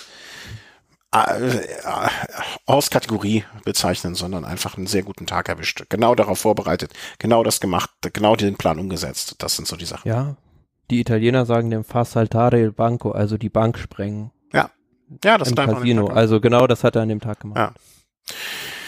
Ja. ja. Was sagen wir so generell? Also wenn wir jetzt äh, auf den Giro zurückblicken ähm, äh, zu der Geschichte. Ich finde den Giro, äh, um, um meine Meinung jetzt schon so ähm, also ich fand den Giro in vielerlei Hinsicht äh, herausragend im positiven Sinne. Ähm, was wir schon einmal gesagt haben, was vielleicht gar nicht so wirklich offensichtlich war oder wenig angesprochen wurde, wie aber ich glaube in der letzten oder vorletzten Stellung gemacht hat. Wenig Stürze, ja, äh, wenig unschöne Ereignisse im Sinne von, das Wetter hat eine Etappe verhagelt, da hatten wir auch schon ganz andere Sachen beim Giro, ne, dass, dass Etappen verkürzt werden mussten oder oder ähm, ähm, nicht so das gefahren. Hatten wir jetzt auf der letzten Etappe. Ja, gut, das, ne, ich werde ja die letzte Etappe als nicht so wichtig. Ähm, nein, aber es war, gab doch mal diese mit den Fangnetzen und dass Etappen komplett äh, verkürzt wurden, umgeleitet und so weiter. Davon hatten wir dieses Jahr nichts. Keine schlimmen Stürze, wo ein, äh, ein, ein Favorit rausgenommen werden musste. Ähm, ja, doch. Also jetzt auf der, das einzige war halt auf dieser Etappe nach, ähm, die Froome gewonnen hat, ist halt Ben O'Connor noch durch einen Sturz ausgefallen. Ja, aber jetzt im Verhältnis zu anderen Geschichten ne, war das jetzt auch vernachlässigbar, finde ich. Also insgesamt eine ähm, ne, ne schöne Rundfahrt, wie ich finde. Also ganz einfach eine schöne ja, Rundfahrt, wo am Ende hoffentlich der Beste gewonnen hat, aber sich zumindestens diejenigen, die angetreten waren, um äh, sich miteinander zu messen, am Ende auch es untereinander ausgemacht haben. Wenn wir nochmal vier Wochen zurückdenken, war eigentlich unsere größte, größte Sorge dieser Start in Israel und da spricht jetzt eigentlich gar keiner mehr drüber. Also das ja, ist eigentlich stimmt. so gelaufen, wie man sich eigentlich hätte nicht besser vorstellen können. Stimmt. Das, das hatte ich jetzt schon. Mir kommt das auch ewig lange schon hervor, muss ich sagen. Also vielleicht auch, weil, klingt blöd, aber weil äh, jetzt hier so wettermäßig in der Zeit, ne, also ich sitze hier bei 30 Grad, ähm, wird man am liebsten noch ein bisschen kaltes Wasser um die Füße spülen lassen. Äh, also für mich hat der Sommer jetzt auch mit dem Giro, ich kann mich nicht erinnern, dass es schon jemals, oder dass, dass es äh, ja doch am Ende des, für mich fängt am Ende des äh, Giros auch immer der Sommer so an.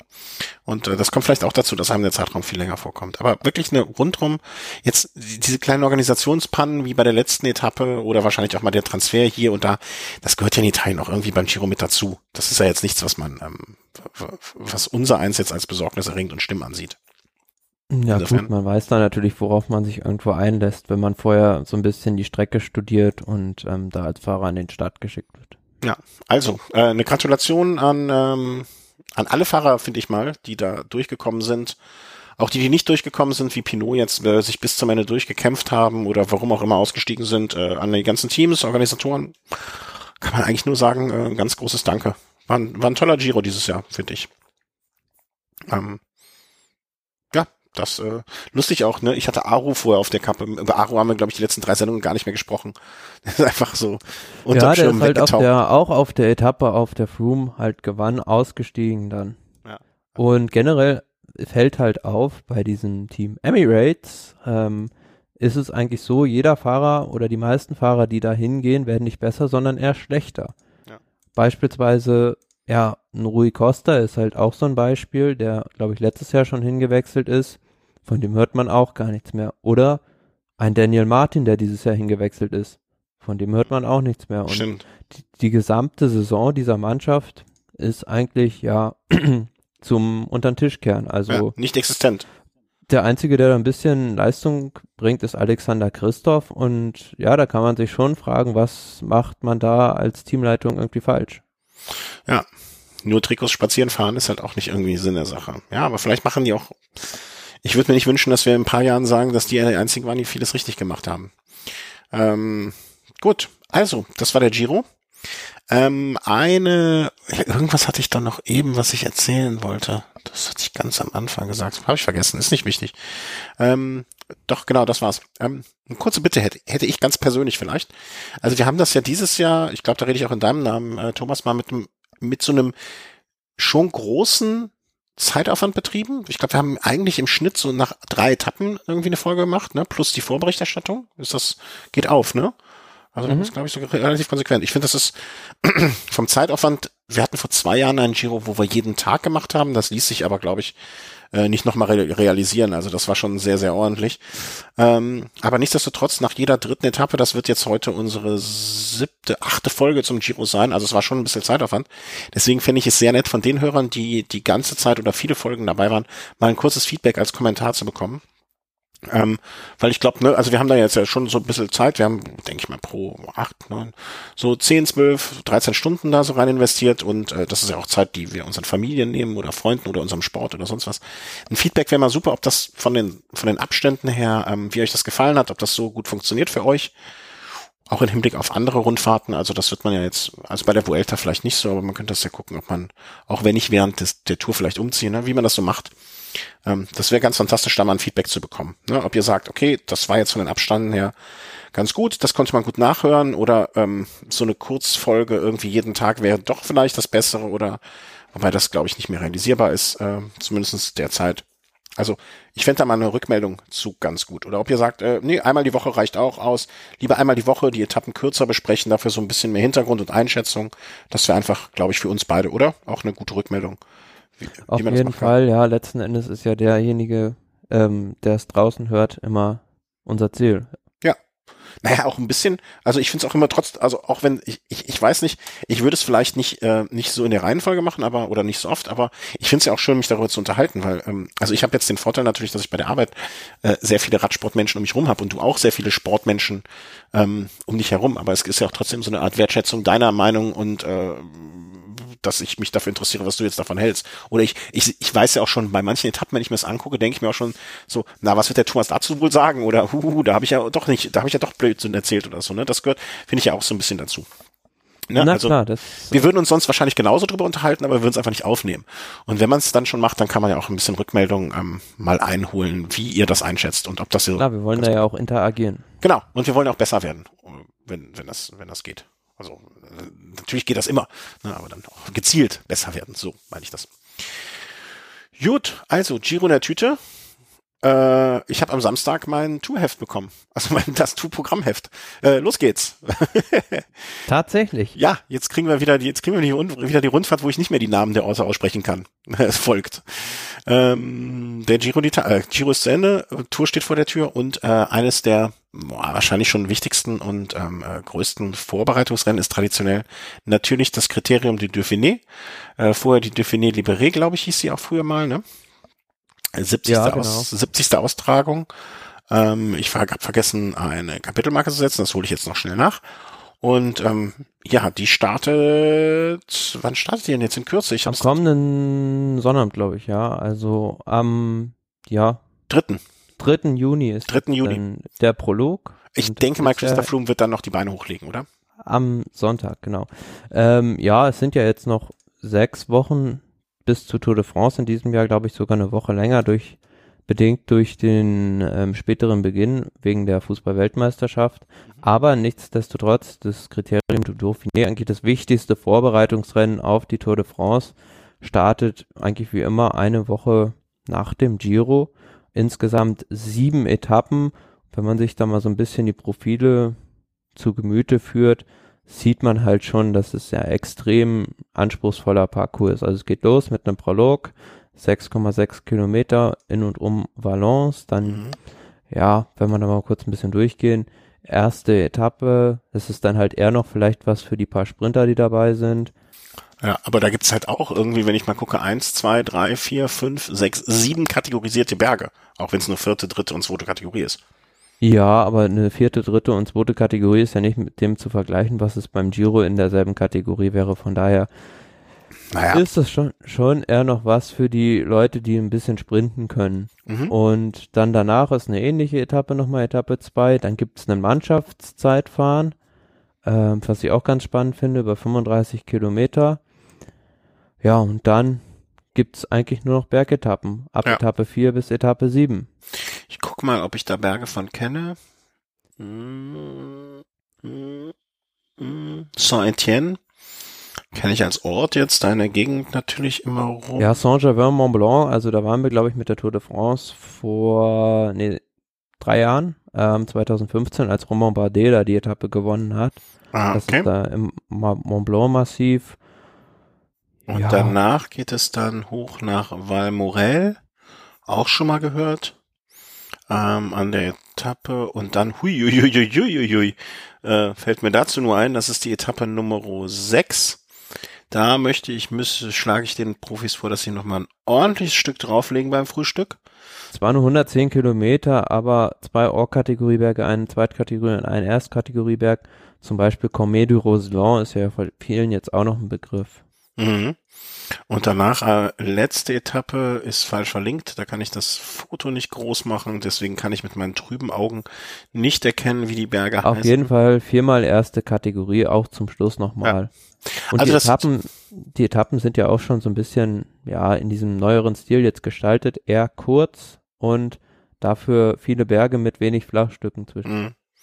Bin ich gespannt. Also klingt nach einer, klingt nach einer netten Rundfahrt und ähm, Teilnehmerliste habe ich jetzt noch nicht. Aires. Ja, wenn man jetzt mal so durchguckt, beispielsweise die, die Startliste, auf jeden Fall am Start solche Fahrer wie Romain Bardet beispielsweise, ähm, Vincenzo Nibali wird auch am Start sein, Thomas de Eman-. Nee, äh, Emanuel Buchmann beispielsweise, der jetzt die Tour de France zwar nicht bestreiten wird, aber dann die Vuelta als Kapitän fahren wird und für den das sicherlich jetzt auch wieder ein Highlight ist, das Kriterium du Dauphiné. Im Mhm. letzten Jahr haben wir ja gesehen, da ist er teilweise sogar schneller als Froome hochgefahren und war, glaube ich, am Ende auch Vierter oder Fünfter im, in der Endabrechnung. Also ganz, ganz weit vorne dabei. was mich ein bisschen irritiert, ist die Zusammensetzung des Team Movie Stars. Also da fährt ja keiner von den drei vermeintlichen Pro Protagonisten mit. Ja gut, bei Quintana ist klar, den werden wir erst wieder zur Route du Sud sehen. Das ist sein traditionelles Vorbereitungsrennen. Landa, ja, kann ich mir gut vorstellen, dass er da die Tour de, Tour de Suisse als Vorbereitungsrennen wählt.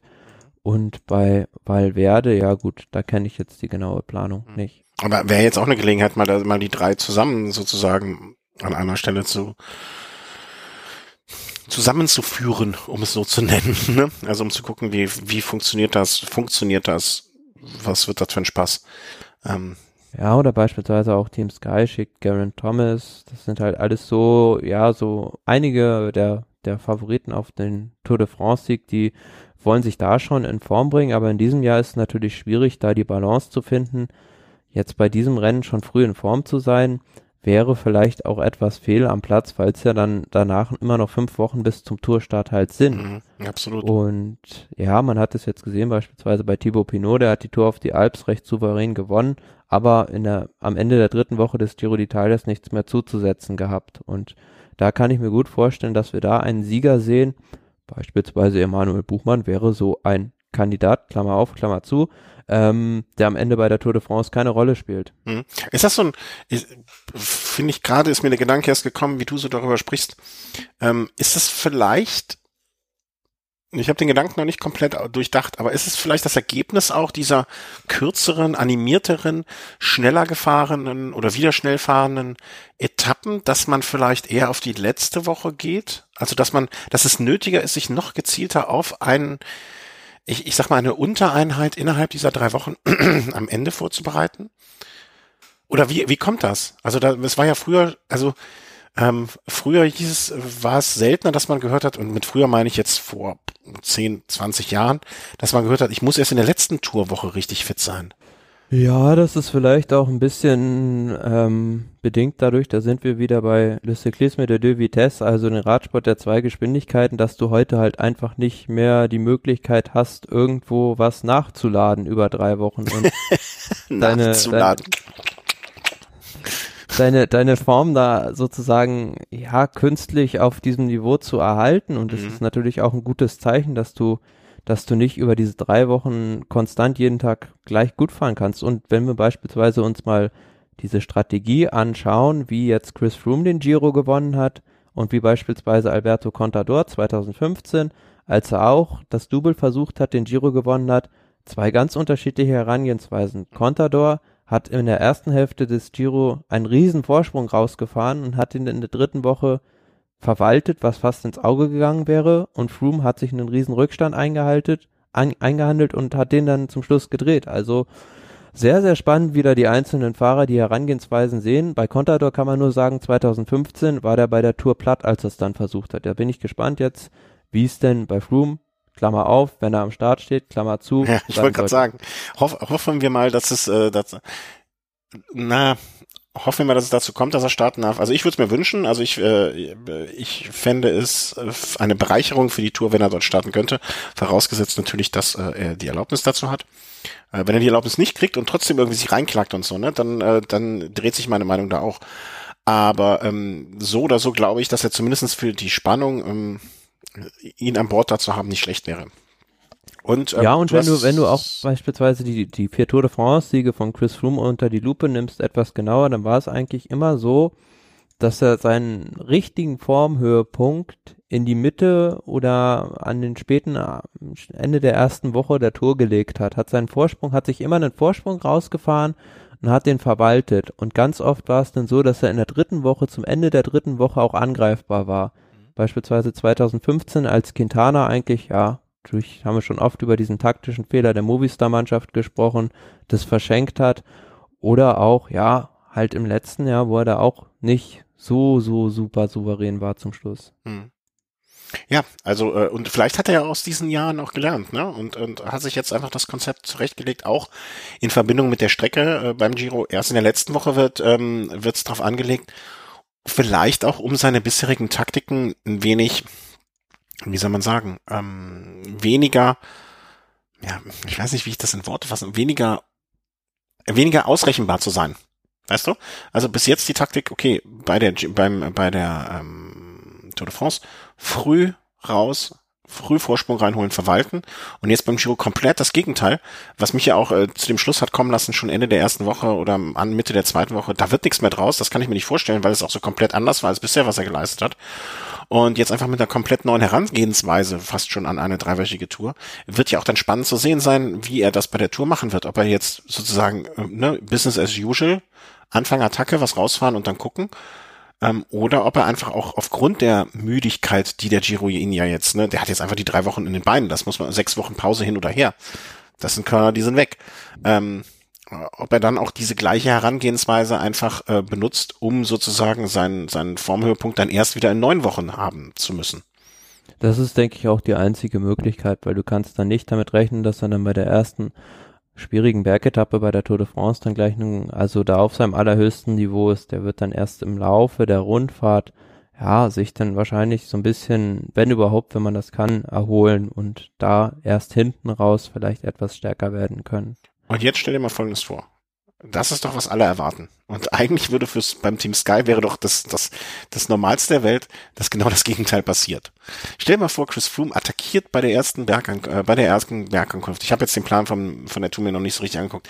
Aber bei der ersten, zweiten Bergankunft in der ersten Woche attackiert Chris Froome voller Attacke und fährt dann alles in Grund und Boden wie am Finistre. Ich meine, es würde mehr Fragen wahrscheinlich aufwerfen als alles andere und äh, noch mehr Menschen. Also ich, ich kann mir nicht vorstellen, dass, äh, dass dann nicht wieder der ein oder andere Becher in der zweiten, dritten Woche fliegt. Aber ähm, die Herangehensweise. Ja klar, aber dazu müsste er auch erstmal diese Kopfsteinpflaster-Etappe überstehen. Ja, ja, ja, klar. Ne? Aber ich bin gespannt. Ähm, das, das Positivste daran finde ich, dass es so aussieht, als würden wir, je nachdem wie die ASO entscheidet, zumindest sehr, sehr in, in sehr spannende Zukunft gucken können. Und das ist doch auch was. Definitiv, ja, und bin jetzt wirklich gespannt, wie da so manche Favoriten an den Formaufbau rangehen. Hm. Apropos Formaufbau, bevor wir unsere Form komplett abbauen nach diesen drei Wochen, ne, wir müssen jetzt auch erstmal äh, ins Regenerationsbecken. Äh, wie macht man das als, als, als, also die Radsportler sind immer in diese Eisbäder gesprungen. Oder es gibt doch auch diese äh, Duschkabinen, die bis auf 250 Grad runter, minus 250 Grad runtergekühlt mhm. werden in so einem speziellen Anzug. Gut, das ist deine Herangehensweise. Ich trinke das After Race Bier. Ja, ne? ich verrate jetzt das Geheimnis, dass ich jetzt einmal in meinem Leben in einem Meer war, wo ich gedacht habe, ach, hier ist schön warm. Sonst hasse ich es, in alle fließenden Gewässer zu gehen, weil ich immer, weil ich in der Hinsicht echt wirklich sehr, sehr wehleidig bin. Also mit minus 200 Grad wird es mich wahrscheinlich äh, Schock töten. Äh, diese, wenn ja, ich diese, es, gibt, hm? es gibt ja auch nicht fließende Meere, wie zum Beispiel das Steinhuder Meer. Äh, ja, danke, aber auch das wäre mir wahrscheinlich viel zu kalt. Also ich kann, ne, also so, so, solange es das Wasser ein, das richtige, die richtige Temperatur eines Wassers ist bei mir Körpertemperatur minus zwei, drei, vier Grad maximal. Das finde ich ganz angenehm. Ähm, nein, aber ohne Spaß. Also äh, wir werden jetzt auch mal, denke ich mal, zumindestens mal ein wöchentlichen Pause machen. Du wolltest nächste Woche vielleicht wegfahren. Ähm, vielleicht auch danach mal wieder miteinander äh, hier on air sozusagen sprechen. Gucken wir mal. Ähm, wir, nächste Woche kommt, glaube ich, ein Snack, wenn ich das richtig im Kopf hab. Insofern machen wir jetzt mit dem, äh, mit dem Race zumindest mal nicht in der üblichen Taktung weiter, sondern fahren jetzt mal kurz zur Regeneration unseren Rhythmus runter. Und ähm, wie gesagt, ich möchte mich ganz herzlich bedanken, Thomas. Es hat echt Spaß gemacht, auch die in diesem Rhythmus zu podcasten. Ich hoffe, äh, mir wird hier nicht gerade äh, die Scheidungspapiere noch äh, nach Ende dieser Folge vorgelegt. Ähm, das wäre sehr traurig. Ähm, aber nee, klar, das war jetzt eine sehr gute Frequenz und das hat jetzt auch, denke ich, am meisten Sinn gemacht, irgendwie dann ja nach nach ein paar Bergetappen, nach zwei oder drei, dann das auch wieder abzuhandeln, weil da auch sehr viel dann sonst aufläuft. Ja, genau. Und das ist auch, ähm, äh, also es passte jetzt auch irgendwie diese drei Tage passten auch irgendwie wunderbar wunderbar in diesen Rhythmus der Rundfahrt rein. Und man muss auch dazu sagen, wir hatten jetzt aber auch verhältnismäßiges Glück damit, dass wir ausgerechnet an den Tagen dann immer konnten irgendwie. Ne? Das muss man ja auch mal sagen. Ne? Also wir haben ja auch andere Verpflichtungen und ähm, äh, Klar, das ist natürlich auch eine Variable, die da immer reinspielt. Ja, genau. Das hat einfach gepasst und Zufall und Glück und äh, dann freuen wir uns einfach mal, dass der Giro so gelaufen ist. Das heißt nicht, dass, die, dass die Tour so laufen wird oder die Vuelta, aber äh, freuen wir uns erstmal an dem, was wir haben. Das kann uns keiner mehr nehmen dachte sich, denkt sich Chris Froome jetzt auch gerade und zittert mit den Knien, ob die UCI oder die ASE oder wer auch immer sich meldet. Gut, vielen Dank und ähm, wir freuen uns auf euer Feedback und schönen Tag noch. Tschüss. Tschüss.